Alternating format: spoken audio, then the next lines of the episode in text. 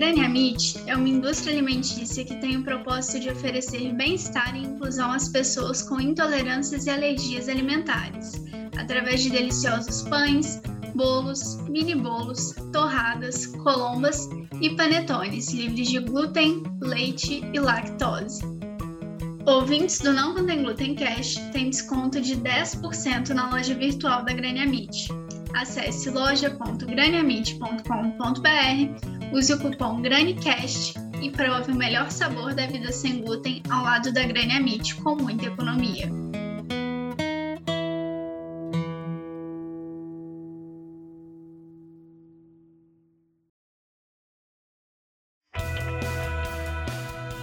Olá, eu sou a celíaca Kathleen Formigão e este é o terceiro e último episódio da segunda temporada do Não Contém Gluten Cash, o que você precisa saber sobre a vida gluten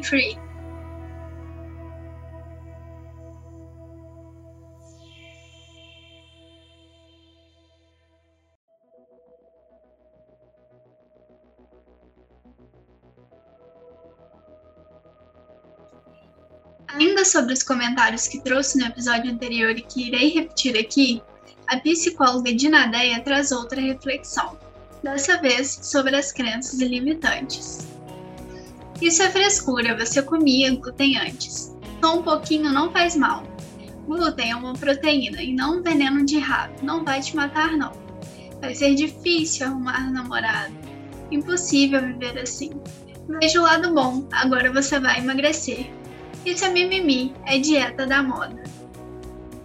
Olha, primeiro de tudo, são todas crenças limitantes.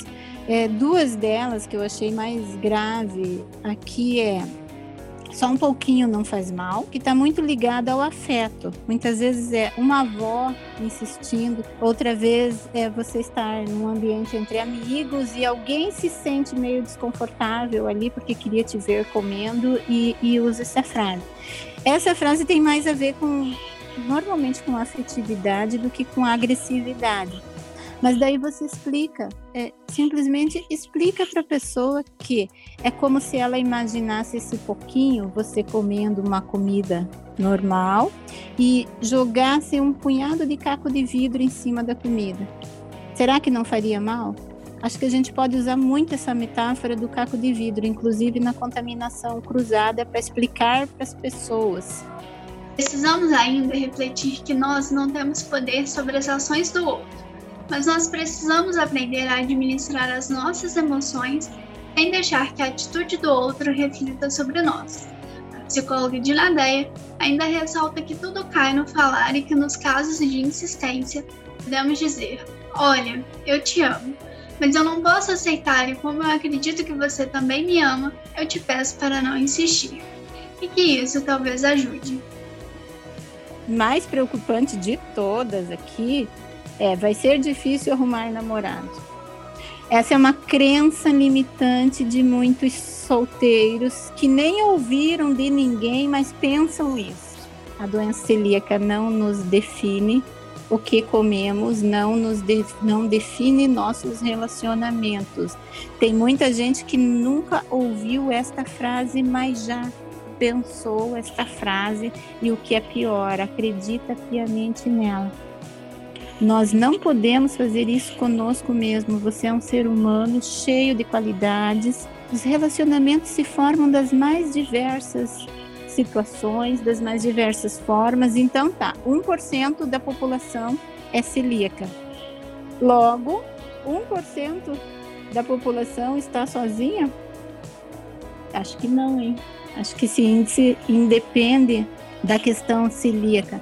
Nós somos o que nós pensamos. Se você acredita piamente que a sua restrição alimentar, a sua mudança, os seus hábitos alimentares não vão deixar você atrair ninguém que vai te achar interessante, que vai te achar uma pessoa bacana, que vai confiar, que vai amar. Infelizmente, se você alimentar essa crença, você vai fazer, o teu cérebro vai fazer todo o movimento para tentar confirmar isso. Aí você para de sair, você para de se cuidar, você para de, de ser gentil com as pessoas, porque não vai ter ninguém mesmo, ninguém vai se interessar. Você para de olhar para os lados. Lembra a questão do pensamento, gera um sentimento, um sentimento de inferioridade, porque é celíaco. Imagina, em hipótese alguma. Agora, se isso não pega, passa a ser um processo seletivo. As pessoas que vão se relacionar com você, que vai se apaixonar por você, que vai se interessar por você, não tá nem aí. Ela vai aderir à dieta porque ela quer estar com você. Porque essa pessoa é legal em várias áreas. Ela não é só legal por referente à doença celíaca. Ela enxerga o outro, ela quer, ela quer ver bem, ela respeita, ela ama em, em, outras áreas da sua vida. Ela vai respeitar a sua profissão, ela vai te admirar enquanto profissional, ela vai achar lindo o seu cabelo, porque ela está apaixonada, ela vai querer conhecer a sua família, porque faz parte de você. Então, são várias coisas interligadas. Esse que fala, ah, eu não acredito, não vou poder ir, não vou poder ir em tal lugar, porque você não vai poder comer nada. E daí você fala, não, mas eu como antes e levo minha marmita. Não, não, nem adianta, melhor deixa. Não vou pedir, não vou poder pedir uma pizza comum, né? Sábado à noite. Ah, então não, isso não vai dar certo. Não. E joga culpa na pessoa. O pior é o celíaco ou celíaca se sentir culpado por isso. Não, gente, nós vamos recair lá no relacionamento abusivo, no relacionamento tóxico. Essa pessoa melhor, troca de namoro que dá mais certo. Desenvolve mais autoestima que você vai atrair pessoas saudáveis. Pessoas emocionalmente saudáveis são atraídas e atraem outras pessoas emocionalmente saudáveis. Se nós estamos com alguém que não respeita, a gente precisa rever o nosso conceito de auto-respeito primeiro, que de, e tudo funciona. Essa crença esquece, joga fora. A, a, a, escreve num papelzinho, vai ser difícil arrumar namorado. Escreve num papelzinho, faz uma bolinha, queima, joga fora, porque isso se chama crença limitante. Não existe confirmação nenhuma sobre isso. Então vamos tirar da cabeça isso. Todo mundo pode se relacionar. Escolha, escolha, selecione uma pessoa que te faça bem, que seja bacana. Questionei a psicóloga de Nadeia como auxiliar a criança a se aceitar como celíaca e como se dá esse processo de aceitação?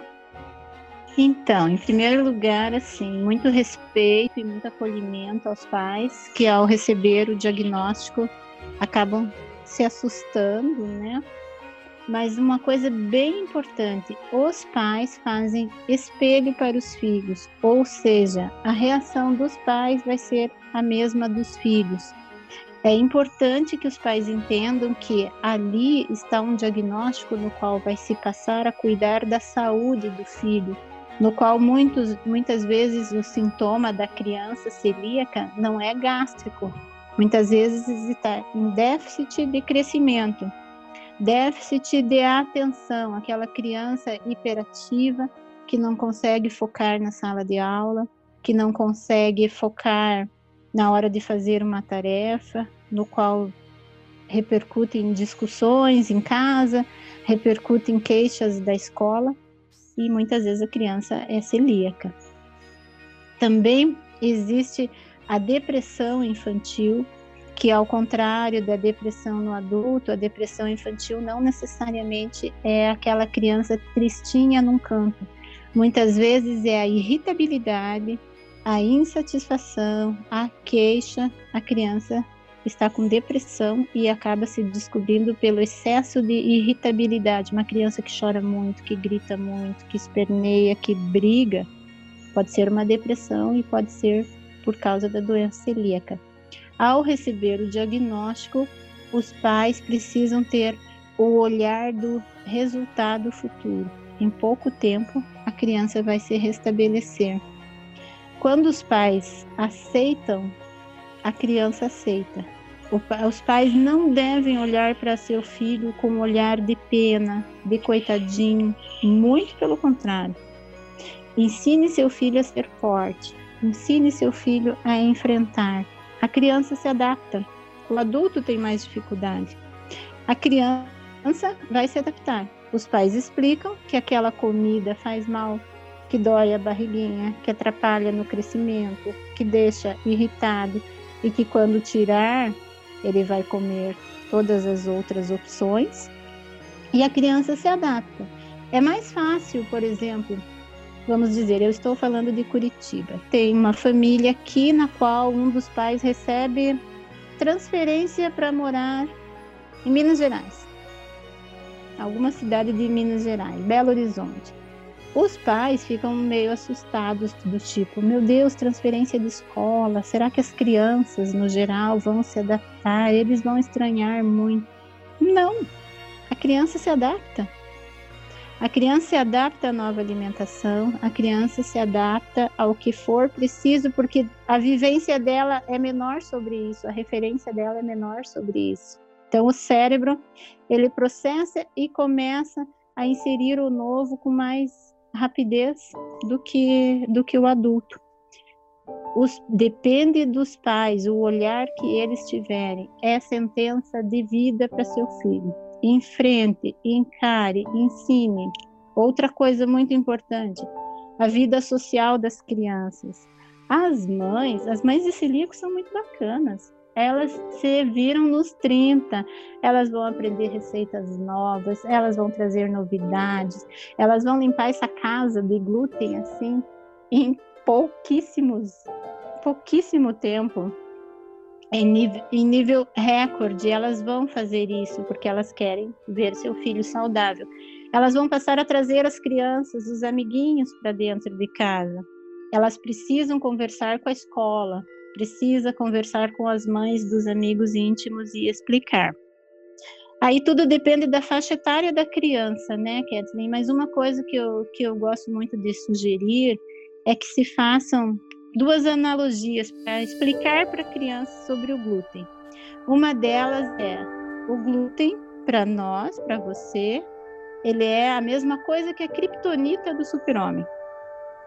O glúten faz mal, ele pode matar, ele enfraquece, ele faz mal. Então, o glúten é a nossa criptonita aqui. E outra coisa para a criança também, o glúten é a maçã envenenada da Branca de Neve. A gente não vai querer comer a maçã envenenada da Branca de Neve. Tudo depende da faixa etária que nós estamos falando, né? Mas a criptonita aí vai até a adolescência. Funciona muito bem. E daí você, você amplia um pouco mais. Você fala, o glúten é a nossa, porque daí a família tá junto, né? É a nossa criptonita para dar o apoio para a criança, mas tem que ficar claro também para que ele responda por si, né? Então é sua criptonita, você vai dizer que é sua criptonita. Assim como o açúcar é a criptonita do diabético, da criança diabética. Assim como o leite e derivados é a criptonita da criança que tem problema com lactose. Então você amplia essa visão de exemplificar de que muita gente tem algum ponto frágil. A timidez em excesso e a dificuldade de dizer não é a criptonita de muito adulto que carrega isso na vida profissional, amorosa e prejudica. Todo, todos temos, precisamos identificar a nossa, inclusive a de fundo emocional, para trabalhar isso, né? Mas eu creio que isso é uma boa analogia. Outra coisa, não superprotejam seus filhos, protejam-os qual é a diferença? Proteger é instintivo. Todo pai precisa proteger, cuidar e orientar. Super proteger é o excesso, é aquilo que tira do filho a oportunidade dele aprender. É a mãe estar cortando a comida no prato para uma criança de 10 anos. Isso é super proteção é o pai ou a mãe sentar e fazer a tarefa no lugar da criança, porque a criança ou está com preguiça ou está com dificuldade de compreender, vai lá e faz por ele. Quando nós fazemos pelo filho aquilo que ele já tem condições de fazer, nós tiramos a oportunidade dele de crescer. Isso vai gerar um adulto inseguro que sempre vai achar que não é capaz, que não consegue. A superproteção é um amor distorcido que manda a mensagem para o filho de que ele não é capaz e por isso que a mãe vai fazer, por isso que o pai vai fazer. Proteger, sim, sempre. Isso é instintivo e necessário. Super proteção faz mal, gera pessoas fracas, frágeis emocionalmente. Muito importante falarmos sobre isso. Vai ensinar a criança a dizer não para os amiguinhos. Não, isso eu não posso. E o ideal é que a gente ensine a dizer eu não quero. Eu não quero porque me faz mal. Eu não posso tem uma conotação mais passiva em termos de neurolinguística. Já eu não quero é uma coisa mais ativa. Eu não quero porque me faz mal. Isso serve para criança e para o adulto também. A criança pode passar porque tem a questão da personalidade também, né? Que varia de, de indivíduo para indivíduo, ela pode passar, mas principalmente se tiver ali um emocional meio não definido da parte dos pais, esse olhar da vitimização, do coitadinho, a criança pega esse gancho e muitas vezes ela vai comer escondido. Bem no começo do diagnóstico nós estamos falando, porque tudo muda, né? No começo do diagnóstico ela pode comer escondido, não confessar que comeu e apresentar os sintomas e negar para os pais que comeu. A criança pode desenvolver uma autopiedade, mas com o olhar dos pais, o apoio, o esclarecimento, e nós entendermos que é um processo. No começo assusta. Tudo depende da faixa etária, sabe, Kathleen? Na, na primeira fase, no qual as crianças dependem muito dos pais para preparar a comida, para elaborar, é mais tranquilo, porque a mãe prepara e está tudo certo. Pode temporariamente acontecer isso. Ouçam as crianças. As crianças também têm direito à escuta. As crianças também têm emocional. O ano passado, eu fiz um trabalho através da Par como voluntária, muito legal. Nós fizemos um encontro terapêutico de crianças. Era um encontro, é um bate, um bate-papo terapêutico de crianças na faixa etária de 7 a 11 anos. Foi muito legal. Foram cinco sábados, quatro ou cinco sábados pela manhã que nos encontrávamos. Eu ficava com as crianças fazendo atividade com eles e a Ana Cláudia e a Solange da seu par ficavam batendo papo com os pais, trocando ideia e orientando os pais. E com as crianças foi muito lúdico, sabe? Eu trazia para eles questões. E se alguém apresentar isso na escola? E se alguém te falar isso? Como você reage? Como você faz? E olha, vou te contar.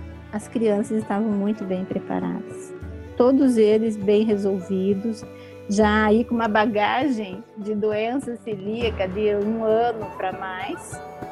Todos sabiam recusar plenamente o glúten, sabiam que iam, vão em festas de aniversário levando a sua marmita sem o menor problema se alguém vai falar ou não vai falar. Também narraram situações de, de sofrerem um certo bullying de um ou outro colega vir e tentar esfregar pão no nariz do celíaco, oferecer um bolo saborosíssimo, sabendo que a criança não pode.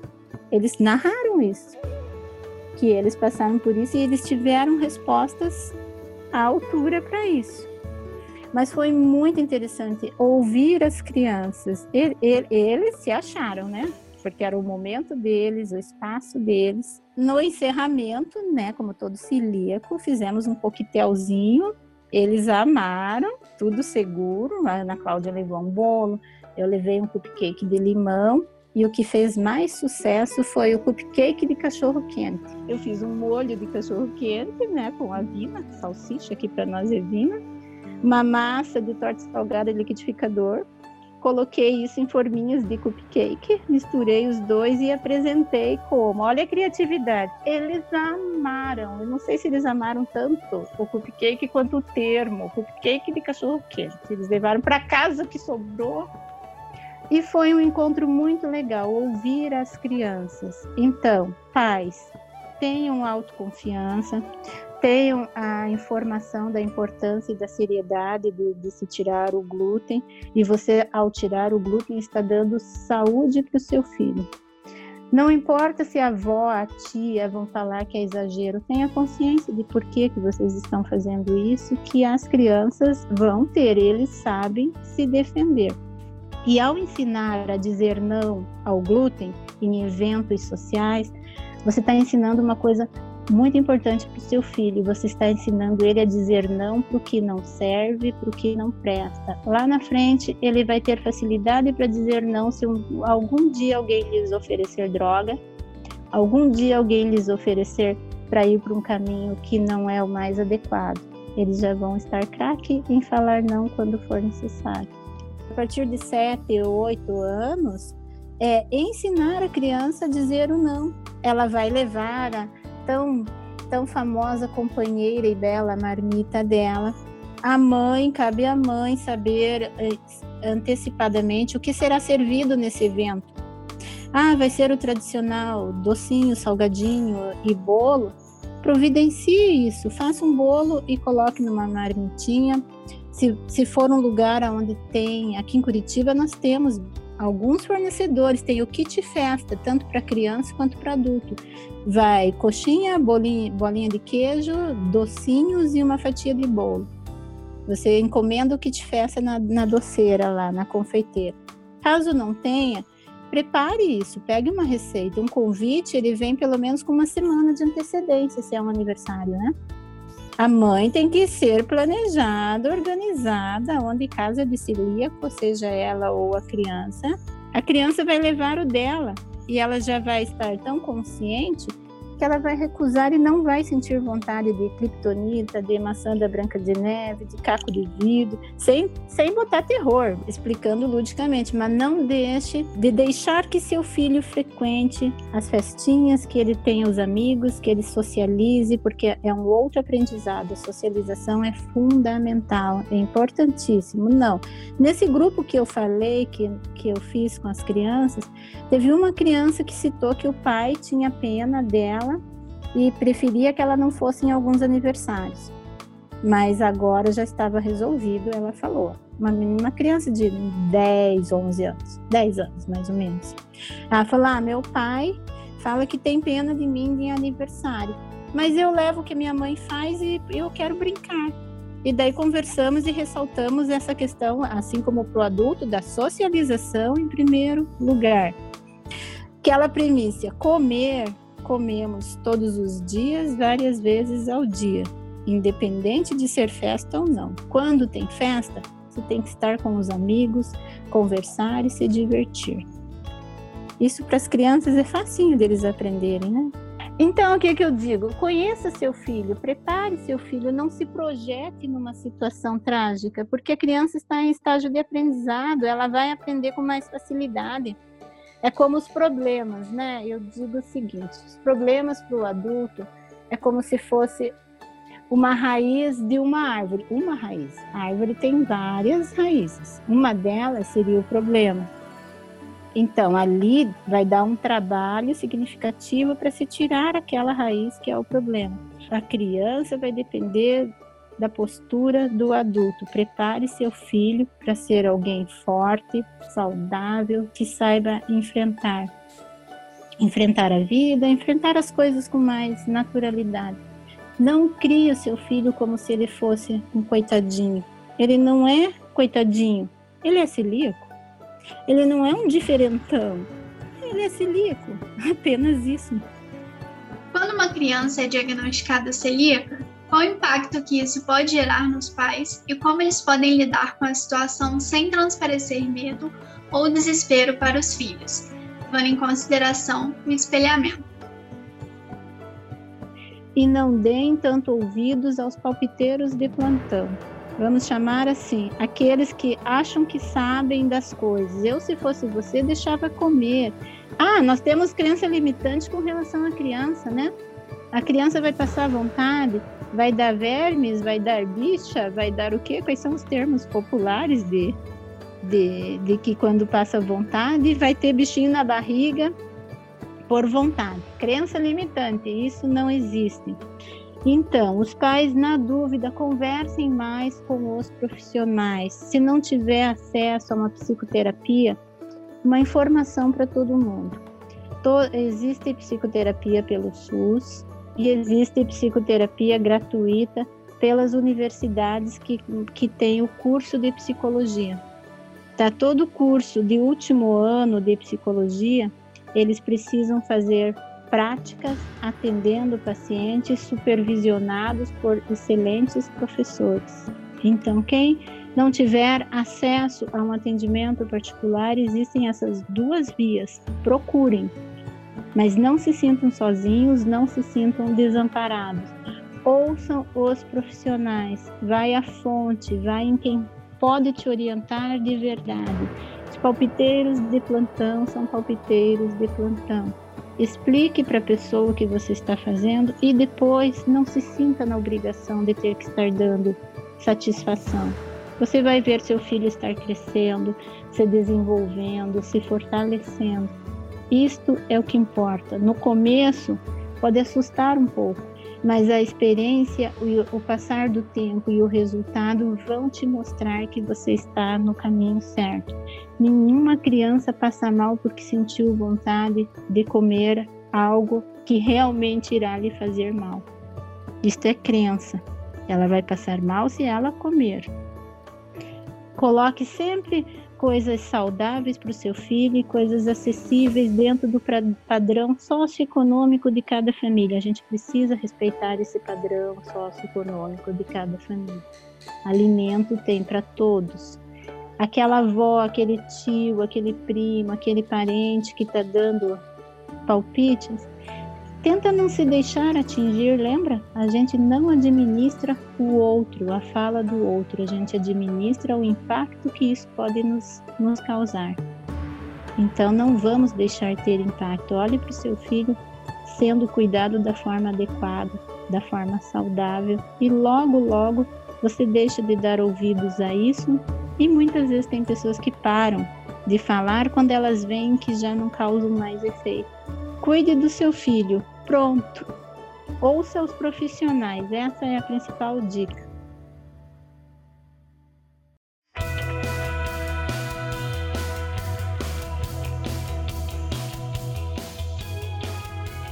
E esse foi o terceiro e último episódio da nossa segunda temporada.